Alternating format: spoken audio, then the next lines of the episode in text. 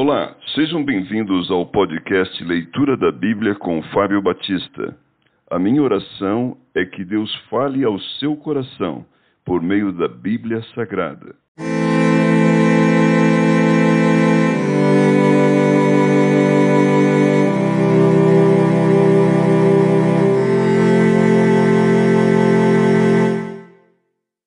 Jonas capítulo 1 A vocação de Jonas, a sua fuga e o seu castigo.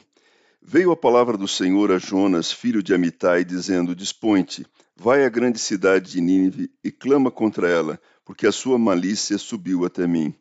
Jonas se dispôs, mas para fugir da presença do Senhor, para Tarsis, e tendo descido a Jope, achou um navio que ia para Tarsis.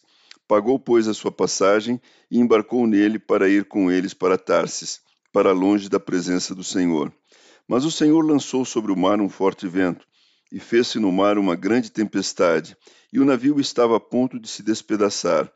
Então os marinheiros, cheios de medo, clamavam cada um ao seu Deus e lançavam ao mar a carga que estava no navio para o aliviarem do peso dela. Jonas, porém, havia descido ao porão e se deitado, e dormia profundamente. Chegou-se a ele o mestre do navio e lhe disse: que se passa contigo? Agarrado no sono?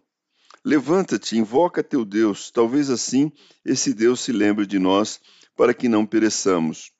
E diziam uns aos outros: Vinde e lancemos sortes, para que saibamos por causa de quem nos sobreveio este mal. E lançaram sortes, e a sorte caiu sobre Jonas. Então lhe disseram: Declara-nos agora por causa de quem nos sobreveio este mal. Que ocupação é a tua? De onde vens? Qual a tua terra? E de que povo és tu? Ele respondeu: Sou hebreu e temo ao Senhor, o Deus do céu, que fez o mar e a terra.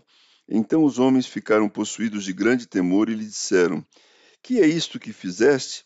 Pois sabiam os homens que ele fugia da presença do Senhor, porque ele o havia declarado. Disseram-lhe: Que te faremos para que o mar se nos acalme?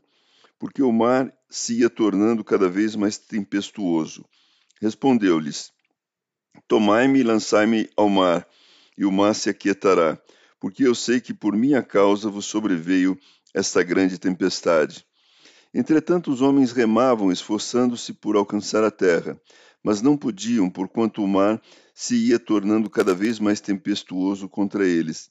Então clamaram ao Senhor e disseram: Ah, Senhor, rogamos-te que não pereçamos por causa da vida deste homem e não faças cair sobre nós este sangue, quanto a nós inocente, porque tu, Senhor, fizeste como te aprouve. E levantaram a Jonas e o lançaram ao mar. E cessou o mar da sua fúria. Temeram, pois, estes homens em extremo ao Senhor, e ofereceram sacrifícios ao Senhor, e fizeram votos. Deparou o Senhor um grande peixe, para que tragasse a Jonas. E esteve Jonas três dias e três noites no ventre do peixe.